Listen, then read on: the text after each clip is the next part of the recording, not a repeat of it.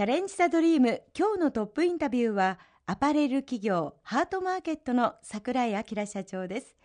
ハートマーケットの1号店を1993年に前橋市内でオープンさせた4年後の97年に2店目となる高崎店を出店。そして99年には栃木県に進出して宇都宮パルコ店をオープンと、まあ、店舗を増やし始めたわけですが店舗を増やしたのはどんな判断からだったのでしょうか？1店舗オープンして1人のスタッフがね、はい出会えたわけです。えー、その時に「会社とは何ぞや」って本をね読んだわけですね。えー、始めた限りもう伸ばすしかないんだ、うん、まあ、そんなふうにあの学べたわけです。い、えー、ま、だにそういうふうに思っています。えー、人と一緒に働くことを決定した経営者は、必ず事業を伸ばさなければいけない。うん維持するっていうことはその子の将来を約束できないんだと、うん、必ず成長して伸ばすしかない、はい、それには、まあ、売り上げを上げるか、はい、出店をするかどちらかでしか選択肢はないんだと、うん、そのための、まあ、毎日の勉強と反省と改善があるんだと、うん、そんなふうに思っていたんで出店は会社の命なんじゃないかと思って、えー、あとは、ね、スタッフをより一層ねあの幸せにするものではないかと、まあ、来年の給料絶対上げてやると。そういうふうに約束しながらあの、うん、20年間あの守り続けてます。はい。まあ、出店の様子を振り返りますと2000年代に入り、うん、急激にまた伸びていますよね、うん、天気が天気がありましたね。ええ、全国展開をね、はい、まあ、群馬と栃木で準備を、はい自分の中でずっとねあの成長するんだっていうことを言い続けて、えーはい、東京のねあのメーカーさんの仲間でもずっとそんなふうにあの訴えてました、うん、それがね浜松店を出店するときに開花したんですね、うん、2004年？2004年ですか？2004年ですか、えー、なるほど。その時に、もう本当にバタバタバタっとあのいろいろが見えてきたと。見えてきた。はい。他のところでもできるんだと。1店舗を100店舗作る。えー、同じ金太郎飴で全部やりたい。アートマーケットどこ行っても一緒、うんうん、それで通用するか否かっていうのがすごく研究材料だったんですけど、うん、浜松で売れた、はい、まあ、まあいろんなところで売れ始めた、うん、それはどこでも大丈夫ではないかよく地域密着と言いますけども、はい、僕らはここで幸せになったこの感覚をどこにでもやりたいと、うん、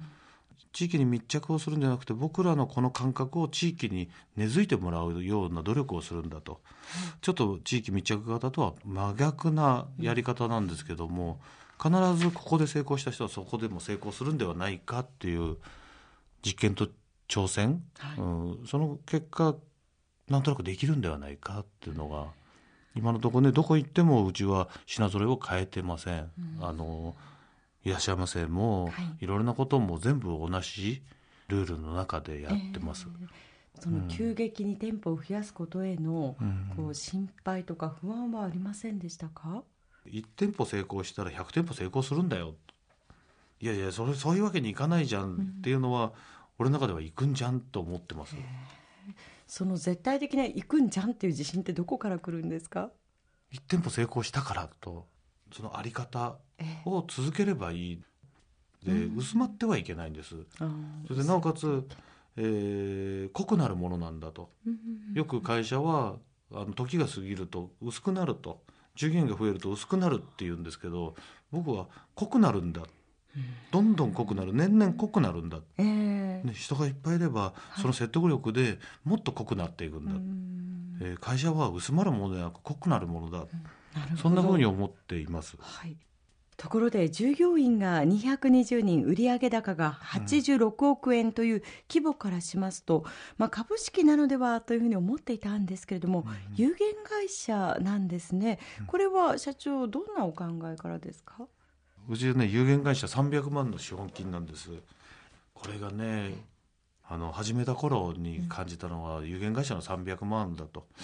えー、上っ面で見る感じだと信用できないと。よく言われたし感じた経験があります、でもそのうち本物の時代がやってくる、うん、全然有限会社で300万で資本をね上げてこなかったんですけども今はねみんなうちを信用してくれます。中身の時代になってきたんだ、うん、有限会社300万のというのが何にも関係ないんですね。あの人と中身を見て付き合う時代になって、うん、本物